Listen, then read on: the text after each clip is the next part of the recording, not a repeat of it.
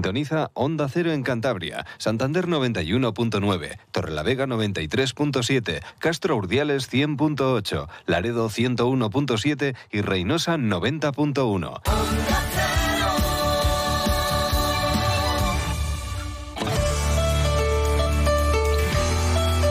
Cantabria en la Onda. Deportes con Fran Diez. Onda Cero. Saludos, tiempo ya para la información deportiva aquí en Onda Cero Cantabria con José Luis San Julián en la realización técnica y muchas cosas que contarles hasta las 3 de la tarde. Hoy la plantilla racinguista regresaba al trabajo en las instalaciones Nando Yosu de la Albericia. Habían tenido ayer comida de celebración en Gondayo y mañana tienen cena, la de la gala racinguista en el Hotel Milagros Golf. Así que, pues bueno, mucho festejo y poco entrenamiento antes del partido del domingo ante el Cartagena. Ya está el objetivo conseguido. Obviamente, ya les hemos contado aquí desde hace muchas semanas que también es importante el puesto en la clasificación y, pues bueno, ganando el partido ante el Cartagena, pues es verdad que se puede eh, llegar a ser duodécimo en la tabla, que no está nada mal. Eso sí, hombre, tendrían que perder cuatro rivales, que dudo que, caigan los cuatro, pero bueno, una derrota también les puede relegar, ¿no? Al puesto décimo octavo que, pues bueno, afearía un poquito la, temporada, aunque da igual, ¿no? Y que no sea tanto el dinero que, que se reparte, porque hablamos, hombre, eh, como un salto en la clasificación, prácticamente pues poco más de, medio millón de euros, que no está mal tampoco, pero bueno, mm, veremos a ver también si ganan el Sporting o el Villarreal para, para pasar a los racingistas. En lo deportivo, pues poquitas novedades, Germán e Íñigo pues eh, no entrenan por lesión, ya saben que Dani Fernández y que Aldasoro pues están sancionados para este último encuentro. Y los canteranos habituales en el entrenamiento, pues el portero Mario, eh, Germán, eh, lateral Mario y, y Geray, en fin todos estos meses que nos esperan hasta la próxima temporada se va a hablar más de lo, de lo extradeportivo, ¿no? De, ya saben, de fichajes y de campaña de abonados. La campaña de abonados esta vez eh, va a venir ya, el 1 de junio. Se va a presentar, seguro que mañana, en esa gala racinguista, como hicieron el año pasado, va a haber novedades. Y esta mañana la Asociación de Peñas del Racing, la APR, pues también eh, ofrecían un poco mm, una rueda de prensa para informar un poco de lo que habían hablado esta reunión que habían tenido esta semana con Alfredo Pérez, el presidente del club, donde le habían trasladado pues mm, cómo querían y, cómo se podía mejorar la campaña de abonados que el año pasado pues no funcionó. Saludamos ya a Ernesto Flores, el secretario de, de la APR. Ernesto, buenas tardes. Muy buenas tardes. La verdad que la campaña de abonados eh, de la campaña pasada no fue buena. En lo que era un regreso pues muy importante a segunda división, pues al final se hablaba de, superar ampliamente los 10.000 abonados y no, no se alcanzó la cifra, entre otras cosas por los precios y porque pues bueno, se habían eh, suprimido muchos abonos que la gente, muchos descuentos para abonados o para familias que la gente consideraba pues, eh, pues bueno, que, que no se deberían haber quitado, ¿no? Habéis mantenido una reunión con Alfredo Pérez y le habéis trasladado un poco lo que nos habéis contado esta mañana, ¿no? De, cómo queréis o cómo consideráis que se puede mejorar esta campaña de abonados que se va a presentar el día 1. Sí, bueno, ya lo de la, campaña de abonados la temporada pasada, pues es, vamos a decir lo que es pasado. Digo yo que creemos que habrán, habrán pensado qué es lo que se falló, más o menos eh, así es lo que les trasladamos, ¿no? Porque una campaña en la que con la ilusión, la ola de optimismo que había tras este acceso que consiguió la temporada pasada la segunda, pues eh, fue un chasco. Yo, creo que ellos eh, lo han entendido. ¿eh? no pasar, no pasar, ojo, en la campaña de en diciembre, no llegar a los 10.000, pues es que ya se, se, dice todo. Bueno, pero ahora hay que encarar y mirar el futuro y la temporada que viene, pues también se parte con ilusión. Ojo, hay que tener en cuenta que la campaña de abonados es una parte importante a la hora de hacer el cálculo de la de lo que va a poder tener el Racing para destinarlo a la plantilla. Y que este año el factor traspaso Pablo Torre no se va a tener. Y que hay que contar eh, también el pago del concurso, que es más de un millón de euros. Y con, efectivamente, y con todo lo que va a conllevar, que con toda seguridad, ya cuando se ya más o menos el club sabe qué es lo que le ha trasladado la liga para que va a tener para plantilla y os puedo decir, estos son datos que creo que lo tiene que decir el club, no nosotros, y creo que que hay que hay que ser hay que ser realistas con lo que va a tener el Racing para fichar y por tanto la campaña de abonado debe ser buena, debe conseguir los logros. Y como lo hemos tratado al club, la campaña no hay que ir a superar los 10.000. Por tanto, ellos la deben enfocar de una manera para conseguir por lo menos mínimo 12.000, caramba, que es lo que yo creo que en segunda división actualmente debe tener Racing en los campos de sport. Después del último partido ante el ya escuchamos a Alfredo Pérez del presidente hablar de que pues bueno, iba a haber un tope salarial más reducido, ¿no? Y evidentemente yo creo que son conscientes también. Mm, si todo va bien, eh, habrá congelación de, precios y, volverán descuentos como ese abono familiar, ¿no? Eh, ¿Qué recepción habéis tenido en el club? Evidentemente tiene que ser el club el que lo presente el día 1 de junio, pero eh, yo creo que todo el mundo debería estar de acuerdo en que mejor juntos, ¿no? Club y afición a la hora de lanzar una campaña de abonados. Sí, sí, perfectamente. Vamos a ver. Eh, la gente debe tener en cuenta una cosa. Nosotros, Alfredo, cuando yo, a ver, en estos temas hay que separar a veces el Racing, porque el Racing es la institución, y otra cosa es el, el máximo accionista que es Alfredo. Y al fin y al cabo, no vamos a andar con medias tintas. El que manda en el club es Alfredo los máximos accionistas. Y, y no se hace nada que ellos no, no lo consientan, así de claro, ¿no?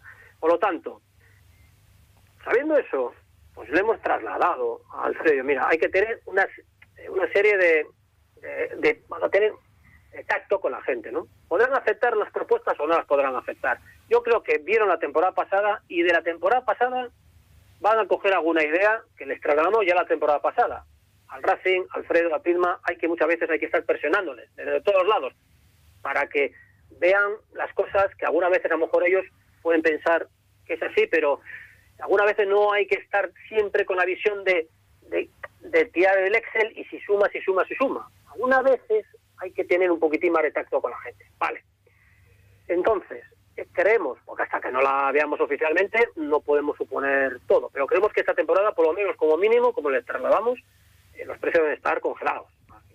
Que no lo suban, que ya bastante fue la temporada pasada, ¿no? Y bueno, y tener algún detalle con la, con la afición. Yo creo que esta temporada, con el tema familiar, va a haber alguna va a haber alguna cosa, va a haber un detalle. Ahora, ¿cómo lo planteen? Pues podrá gustar más, podrá gustar menos, pero bueno, eso ya lo veremos cuando ellos lo trasladen, lo informen y vamos a ver la aceptación que puede tener, lo que van a plantear ellos y bueno, y si tampoco retoca mucho eh, sus cuentas y las cuentas de la gente. Mm. Habéis propuesto también, pues bueno, otras ideas que quizás pues esta temporada no veamos, ¿no? Como ayudar también a los más jóvenes, ¿no? A, los sub-23, por llamarlos de alguna manera, de 18 a 23 años, o que el carnet de abonado pues sea transferible, ¿no? Oiga, casos que, vemos en otros clubes, ¿no? Donde tú puedes dejar tu carnet de, abonado a un amigo o a un familiar. Sí, el, también la temporada pasada nos ¿no? la creación de la, de la categoría sub-23, que va de 18 a 23 años, ¿no? porque hay a ese grupo de gente hay que ayudarle. Están en el peor momento, de, en unos momentos más conflictivos de su vida. Más. Están intentando emancipar, vemos la realidad que hay en la calle, contra propietarios, que cuesta. Ya no es como cuando a nuestra edad a lo mejor nos costaba más, menos, ¿no? Eh, destacarnos, vamos a decir así, pero ahora a los chavales les cuesta menos. hemos trasladado creo que para este año por ahí no van a ir los tiros, van a ir más con el tema del, abono familiar. Y lo que has dicho también, ¿no? Eh, el estadio está como está y hay que ayudar a abonados también con problemas de accesibilidad. hay que tener en cuenta que el estadio no cumple con las normativas y las leyes de accesibilidad. Entonces, no tener mm, de referencia de pago, pero sí de algún tipo de ayuda para que esa gente pueda asistir a los campos de sport. No por el dinero, por el bolsillo, que ese no es el problema, sino por otros lados. Hmm. De momento, el estadio no cumple la normativa y bueno, cumplimos que algún día lo cumpla. Pero bueno, esas son cosas que tenemos que estar presionando de fuera para que el, para que el máximo accionista pues vaya moviendo piezas.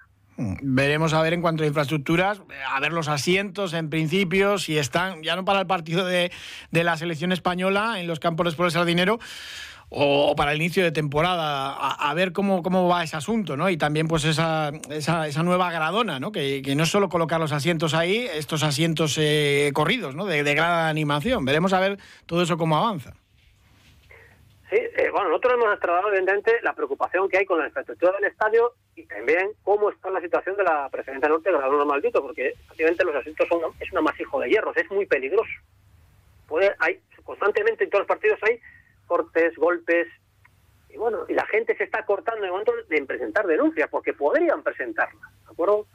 Y, se, y pues lo de siempre, tira más el club, el, amor hacia los colores, que, algunas veces cortes que, bueno, que se podían que se podían evitar. Vale, al club le hemos trasladado esa preocupación, bueno, pero ellos nos trasladan y mira, vamos a ver, primero hay que tener en cuenta que hay que ver qué composición de ayuntamiento vamos a tener tras, tras las elecciones, ¿de acuerdo? Porque va a ser el nuevo, el nuevo ayuntamiento que salga el que deba costear todo esto, aunque haya ya un presupuesto, el concejal de Manso ya ha ido trasladando a los distintos medios que va a costar, pero bueno, puede entrar cualquier otro tipo de color en el ayuntamiento y puede tener otra visión del gasto que hay que realizar, ¿no?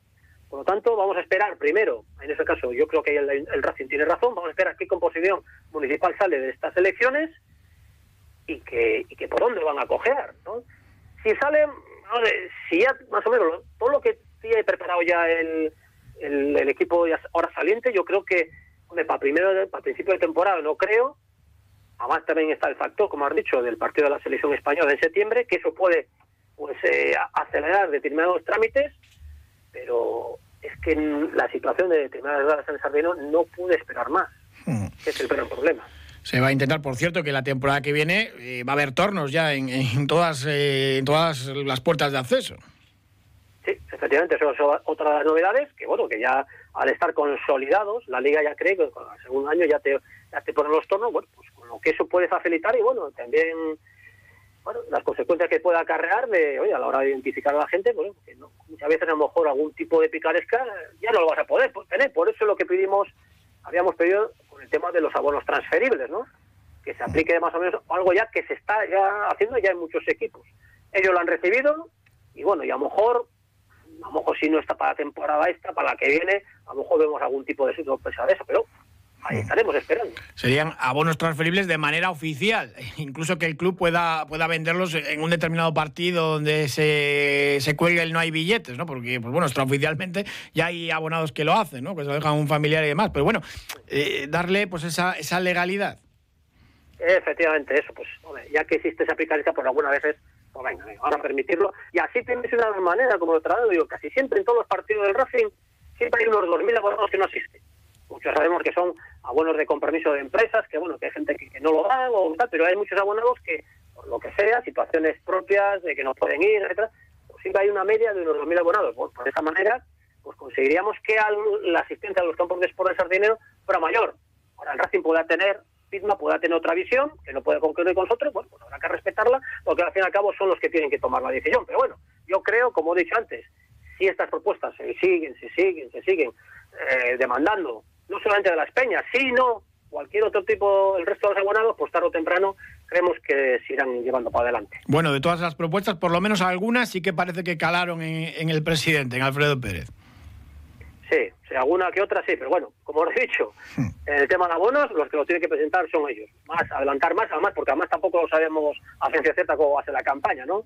Podemos, podemos pensar ciertas ideas que va a ser, pero tampoco lo sabemos a la ciencia cierta y por lo tanto estos temas los que lo tienen que transmitir son los que lo van a aplicar.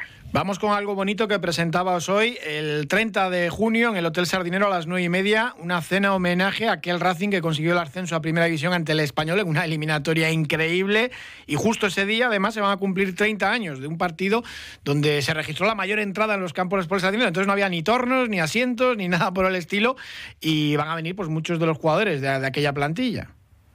Efectivamente, ya es, ya es, ya la culminación de las, de las actividades del 110 aniversario y que mejor que recordar ese mítico ascenso a Primera División que justamente el 30 de, junio, que es cuando hacemos la cena, se cumplen los 30 años de ese gran ascenso. Y bueno, ya estamos empezando a ponernos en contacto con gran parte de los miembros que compusieron esa plantilla y bueno, yo confiemos que no a todos, porque eso es prácticamente imposible, pero a una parte de nombres que nos suenan todos, pues hombre, vamos a intentar tener a una cantidad importante. Bueno, las entradas ya a la venta desde hoy mismo, ¿no?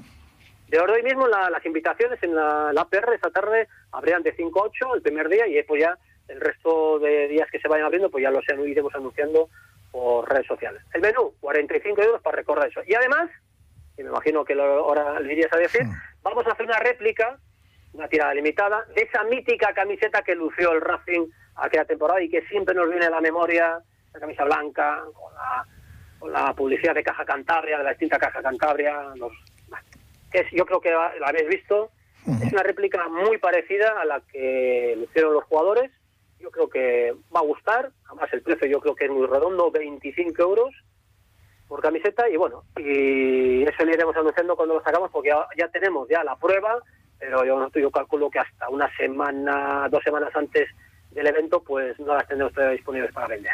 Bueno, yo he publicado antes eh, una imagen de la camiseta en redes sociales y me han preguntado dos personas por esa camiseta. Eh, no va a haber problema porque eh, no es como en el caso con la que hicisteis de, en recuerdo del Racing de los Bigotes, que había una serie muy, muy limitada y se agotaron enseguida. En este caso, que esté tranquilo el aficionado, que, va a tener la camiseta réplica del 93, seguro, ¿no?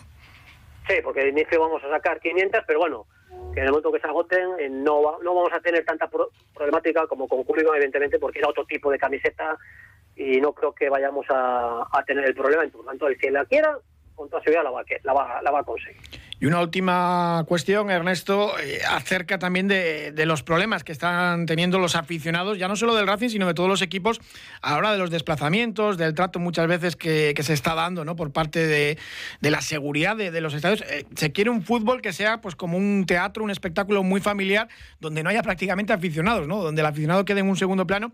Y esto pues también se lo habéis trasladado al club, ¿no? que, se respeten los derechos fundamentales de, una persona. Sabemos lo que ocurre con la, con la ley del deporte eh, donde pues por cualquier cosa, por decirle a un policía, oiga, eh, ¿qué pasa aquí? Eh, pues son 3.000 euros de multa. Lo estamos viviendo y hay aficionados que, incluso pues bueno, están recurriendo también, que, con un coste judicial tremendo, pues por ejemplo las sanciones que se pusieron en el desplazamiento a Eibar, ¿no? donde pues, cuestiones de este tipo, donde queréis que, que de, alguna manera los clubes os apoyen ante la liga, ¿no? Que no dejen desamparados a los aficionados. Sí, ahora a ver, a ver, una de las cosas que hemos probado y también a vosotros, os hemos dicho que, punto uno, la violencia no tiene cabida, ni en los estadios, ni durante, ni antes, ni, ni en alrededores, ni en la propia ciudad.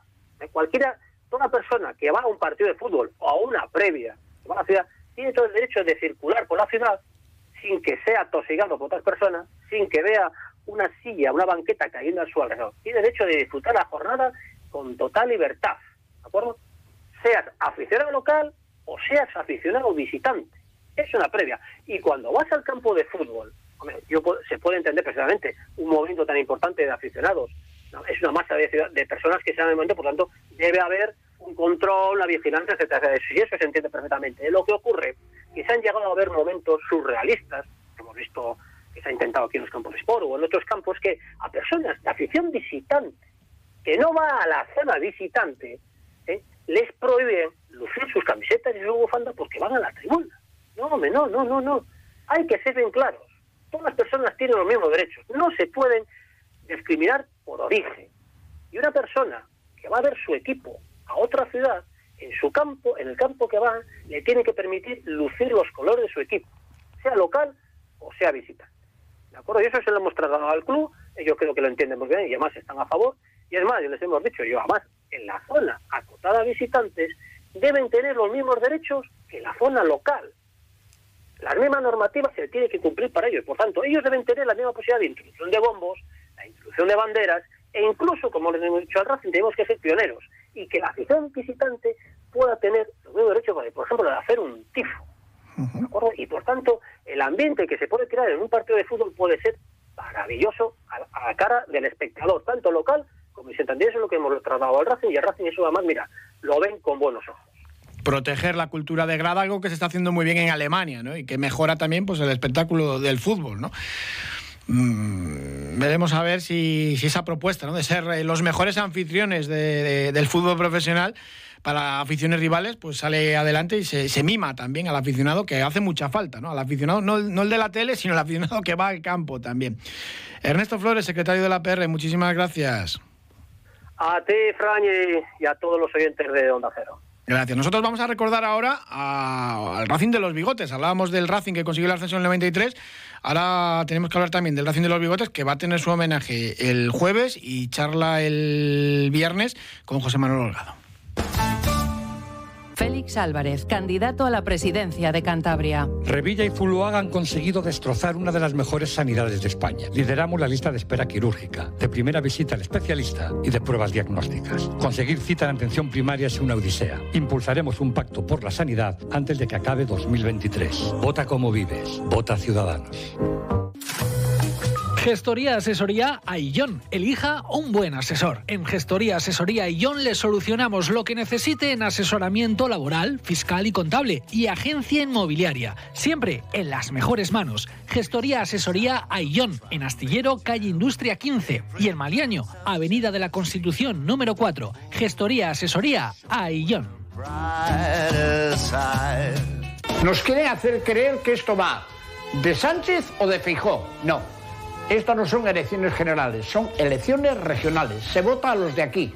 Esto va de votar a la señora Buruaga, que ya estuvo cuatro años gobernando Cantabria y la dejó en la ruina, o a Miguel Ángel Revilla. Tú decides. Somos Cantabria. Vota PRC. Este viernes 26 de mayo a las 7 y media, la Fundación CASIC, ya saben, en la calle Tantín número 25 de Santander, tenemos una nueva charla dentro de ese ciclo que está realizando la Fundación Racing con motivo de los 110 años de la institución. El Racing de los Bigotes y el ascenso de 1973, 50 años después, con José Manuel Holgado. ¿Qué tal, José Manuel? Buenas tardes.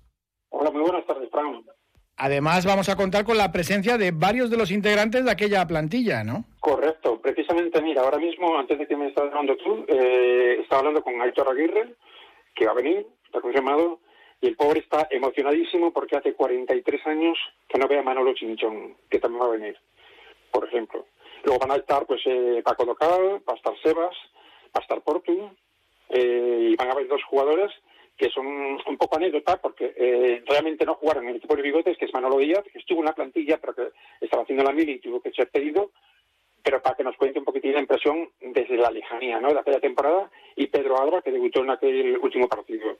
También en, el público van a haber otros eh, integrantes de aquel Racing de los 70 que no fueron de los bigotes, pero que bueno, que han querido confirmar pues para lo típico, saludar y hablar con, con sus compañeros, ¿no? Han pasado 50 años, pero el Racing de los Bigotes sigue siendo muy, muy recordado por los aficionados. Incluso lo conocen gente que, que, ha escuchado hablar de ello, pero, pero sabe muy poquito, ¿no? Es increíble la impronta que dejó aquel equipo entrenado por Maguregui. Correcto. Eso es, mira, es una de las... Um, es una de esas etapas que pasan en los, los clubes de fútbol por las que alguien al final termina siendo más racinguista. O sea, tú cuando, le, cuando ves eh, o cuando te cuenta tu abuelo, tu padre, eh, mira, el Racing en aquel año tuvo un equipo que se dejó el bigote por esto, no sé qué, pues te crea una curiosidad y, y hay mucha gente que, eh, que termina por ser racinguista. Aquel Racing de los bigotes generó un racinguismo enorme en toda la ciudad, incluso fuera de la ciudad. Yo he estado en sitios eh, fuera de, España donde saben quién es el Racing de los bigotes porque te quedas perplejo, ¿eh? no es un español o, tal, un extranjero de por ahí, y te cuentan el Racing de los Bigotes, sí, sí, un equipo grande, no sé qué. O sea, fue un equipo que, que llegó a traspasar eh, fronteras internacionales. Yo me recuerdo, por ejemplo, haber visto portadas del Legrín Sportivo, un medio de, medio de fútbol muy conocido eh, de fútbol italiano, y en, y en muchos otros sitios ahora estamos muy acostumbrados a las noticias virales, eh, en aquel entonces no, y esta lo fue. Y como dices, eh, incluso en China se, se, contó en aquella época que también se hizo referencia ¿no? al Racing de los Bigotes. Eh, fue una noticia pues a nivel global. Correcto, correcto, sí, porque es, es esa típica, ¿cómo te digo yo? Esa típica anécdota que nadie piensa, ¿no? se cuentan muchas anécdotas, muchas bromas, muchas apuestas, pero nadie piensa, uh, yo no recuerdo por lo menos en en un autocampo de fútbol dejarse el bigote. Eh, recuerdo pelos largos o cosas así, estas extrañezas, incluso equipos o, que se pintaban los pelos o que se rapaban la cabeza. Los bigotes no, además estamos hablando de una cosa que hace 50 años, en una sociedad completamente distinta, muy conservadora. No, no, es, lo mismo que actualmente. También es cierto que hubo una clave para que aquello eh, ayudara más al Racing a, ser incluso más conocido. ¿Cuál fue? Pues hombre, pues fue el viaje antes de, jugar contra el Rayo Vallecano en Madrid, en la cual se hizo una entrevista eh, en vídeo, que va a el viernes la podrá ver la gente que, allí quiera asistir, eh, que la hizo el periodista Miguel Ors, de Televisión Española, pues en las que salen todos los jugadores pues con aquellos atuendos de la época, los trajes con, con pantalones eh, largos, los pelos de estilo Beatles, pues, eh, y los jugadores además, eh, la gente se va a dar cuenta la diferencia que había entre el futbolista de entonces y el futbolista de hoy. El futbolista de entonces era mucho más eh, retraído con la prensa, no era habitual eh, las tantas entrevistas, muy tímidos todos, incluso jugadores que, que los puedes conocer y dicen, si no callan la boca, son auténticos charlatanes, pues ante la prensa son muy tímidos. Te tocará explicar un poco cómo surge la idea, que hay siempre como varias versiones, y es verdad que, la leyenda está agrandada porque el equipo ya llevaba unos cuantos partidos sin perder cuando ya se decide, ¿no? Eh, no afeitarse el bigote hasta, hasta que pierdan el primer partido. Sí, efectivamente. Mira, mm, no sé si tú has visto, o los, los lectores que hayan visto eh, los libros de la historia del Racing, eh, no contamos de esa historia porque eh, yo personalmente no soy muy dado a poner anécdotas si no están muy claras. O sea, si no son. ¿Por qué? Pues por no meter la pata, simplemente nada más. Entonces, es cierto que con el tiempo, me, me, sobre todo con esta charla, me puse a mirar, oye, ¿cómo demonios surgió lo de los bigotes? Porque yo he leído muchas cosas, desde Terio, desde distintos jugadores de la acción, desde Maguregui. No, no, no, no la clave al final la va a dar una foto. Una simple foto es la que me dio la clave. Esa foto la va, a salir también en, la, charla y es la demostración clara de cómo surgió el equipo de los bigotes. Obviamente, con la foto esta, yo lo que hice es hice cuatro llamadas de teléfono a cuatro jugadores. Dos que yo pensaba que eran los que, los que tuvieron esa idea y otros dos para que me dieran su versión. Coincidieron los cuatro el jueves se va a saber la verdadera historia de cómo surgió el equipo de los bigotes. Siempre hay varias versiones y hay que contratar o contarlas todas. Lo que es algo de lo más divertido de este Racing de los Bigotes es como Terio Somonte pues pintaba el bigotito al carboncillo a Chinchón, que era Barbilampiño. Sí, y a Barbilampiño que era Manolo Chinchón y también este Antonio Gento, que le costaba mucho seguir, al final Antonio Gento pues tenía un poquitín de, pelitos, ¿no? No le pintaron, pero bueno, tampoco era un habitual en aquel equipo al principio, entonces podía pasar más disimulado, ¿no? Lo, que me parece muy curioso de esto de, los bigotes es como varios jugadores al final eh, terminaron por dejarse el bigote eh, de por vida, pues por lo menos dos seguro, otros dos lo tuvieron bastante tiempo, aunque al final se lo quitaron, pero hay dos que desde entonces no se han quitado el bigote nunca, son Sebas y Spildora no tenían bigote ellos y a raíz de aquellos dejaron el bigote y hoy en día están con bigote. Pues el jueves el Racing de los Bigotes que tiene premio en la segunda gala racinguista organizada por el club y el viernes en Tantín a las siete y media en esa charla de José Manuel Holgado también reunión y explicaciones históricas y recordando pues viejas anécdotas de aquella temporada que terminó con un ascenso a primera división en 1973. José Manuel Holgado, muchísimas gracias como siempre, un placer. Muchas gracias a ti, Fran. Entonces le dice el boquerón a la anchoa, ¡Cuño! Vengo no a estar, ni a ser, ni a pasear, ni a resistir. Vengo a gobernar. Y gobernar es tomar decisiones. Cantabria se merece que la tomen en serio. La oportunidad es el cambio. Despierta Cantabria. Vota Partido Popular. Hoy se presentaba el torneo internacional de San Bernabé de fútbol para categorías inferiores, 12 ediciones ya, son 400 equipos de España, Portugal y hasta uno de Estados Unidos. Hablamos de 8.000 pequeños futbolistas y dicen que unos 30.000 visitantes en varias sedes. Escuchamos a Borja Rubio, el organizador, hablar de lo que tienen previsto para este fin de semana. Y bueno, referente al torneo, empezamos este fin de semana con la categoría Benjamín 2014, Alevín 2012 y Alevín femenino. Este fin de semana eh, utilizamos eh, tres sedes, la de Tama, en Líbana, la del Malecón y la de Tanos. Este fin de semana tenemos un total de 96 equipos eh, que jugarán el viernes, empezarán el viernes a las 5 de la tarde a jugar la fase de grupos, el sábado durante todo el día hasta las 7 de la tarde fase de grupos y el domingo jugarán solo en Tanos y el Malecón las fases eliminatorias. Este fin de semana, como clubes destacados, tenemos eh, al Fútbol Club Barcelona, al Celta de Vigo, al Atlético de Madrid, eh, al Atlético de Bilbao, al Valladolid, Racing, bueno, etcétera. Tenemos una larga lista de equipos para este fin de semana muchísimos equipos y un torneo que se va a desarrollar hasta el 18 de junio, sucesivos eh, fines de semana y como les digo, pues más de 8.000 jóvenes eh, jugadores con cantidad y cantidades de clubes de España, Portugal y ese de Miami también y en diferentes sedes. Hoy también se presentaban los 100 kilómetros Ciudad de Santander. Mañana hablaremos eh, de ello con José Antonio Sotorrojas, el organizador, como siempre en el Parque de las Llamas, 43 ediciones ya para esa prueba mítica del ultrafondo para el 10 de junio. Muchísimas gracias por habernos acompañado. Mañana más información deportiva aquí, como siempre, a partir de las dos y media y hasta las 3 de la tarde. Ahora, el programa de Julio Otero.